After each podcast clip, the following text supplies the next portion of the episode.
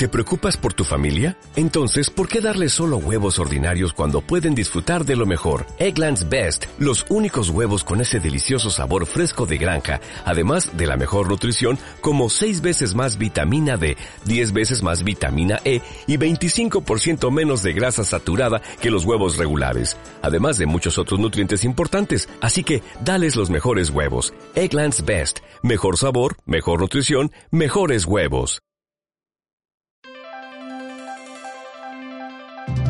Boyacá siete días. Boyacá siete días. Con el arte y la cultura. El medio que revive el orgullo boyacense. El jazz de Nueva Orleans a Boyacá.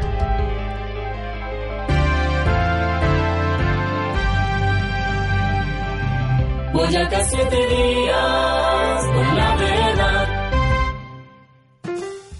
Al parecer no es fácil determinar de manera exacta la aparición y definición del jazz, pues en los estudios y referencias sobre este género, sus autores no quisieran comprometer mucho sus verdades para no generar polémica.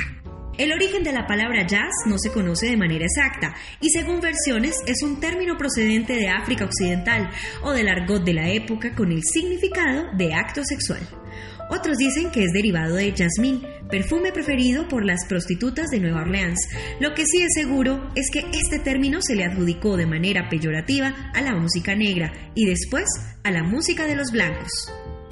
Los estadounidenses son los que más se han destacado en este género y podemos mencionar a unos pocos de los tantos que han aportado a la evolución del jazz, como el trompetista Louis Armstrong de Nueva Orleans, el saxofonista Uncle Tran de Nueva York, Billie Holiday de Filadelfia, el pianista Miles Davis, Charlie Parker, el llamado Charlie Beard Parker de Kansas City, el compositor y pianista Duke Ellington y Thelonious Monk, entre muchos otros.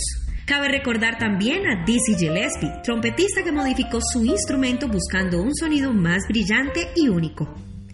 En nuestro país se han destacado varias figuras en interpretación y difusión de esta corriente musical como Lucho Bermúdez, que aunque no fue conocido por este estilo, sí llegó a interpretarlo y en sus porros y cumbias no dejan de notarse alguna influencia de esta onda musical.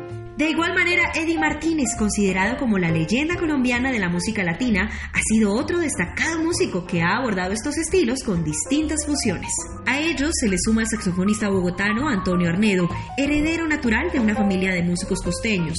Ha logrado permear el jazz en el corazón de los colombianos, convirtiéndose en el precursor actual de esta afición entre nuestros nobles artistas. El maestro venezolano Eduardo Betancourt, quien desde hace más de tres años llegó a la ciudad de Tunja y quedó atrapado por la singular belleza arquitectónica de esta comarca, asegura que por ese frío similar al de Nueva York, Tunja es perfecta para alternar los sonidos del jazz con su imponencia y particular topografía. Dice también que normalmente en nuestra cultura latino-caribeña, cuando nos hablan de jazz, solo nos figuramos que nos hablan de swing, cuando la verdad es que nos están haciendo referencia a un género musical que encierra una gran variedad de subgéneros como el swing, el funk, el boogie, el blues, rhythm and blues, el jazz rock, el cool jazz o el latin jazz. Aunque en Tunja han existido importantes intérpretes de este ritmo, como el desaparecido maestro Javier Ferro, Javier Aguilera, Daniel Martínez, Bernardo Reyes, en la época del director cubano Alfredo Chacón, se creó en la capital boyacense la primera Big Band, haciendo jazz entre otros ritmos.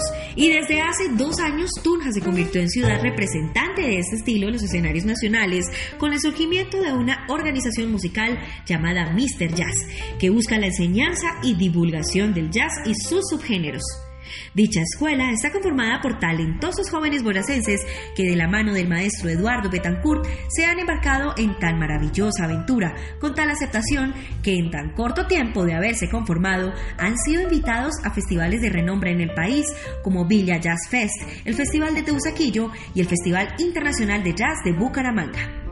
Si nadie conoce con exactitud el verdadero nacimiento del jazz, lo que sí podemos asegurar es que este apasionante ritmo llegó a la capital boyacense para quedarse por mucho tiempo, porque cada día es más interesante el surgimiento de músicos, intérpretes y seguidores de estas sonoridades caracterizadas por el fraseo, el vibrato y su particular acento y la improvisación.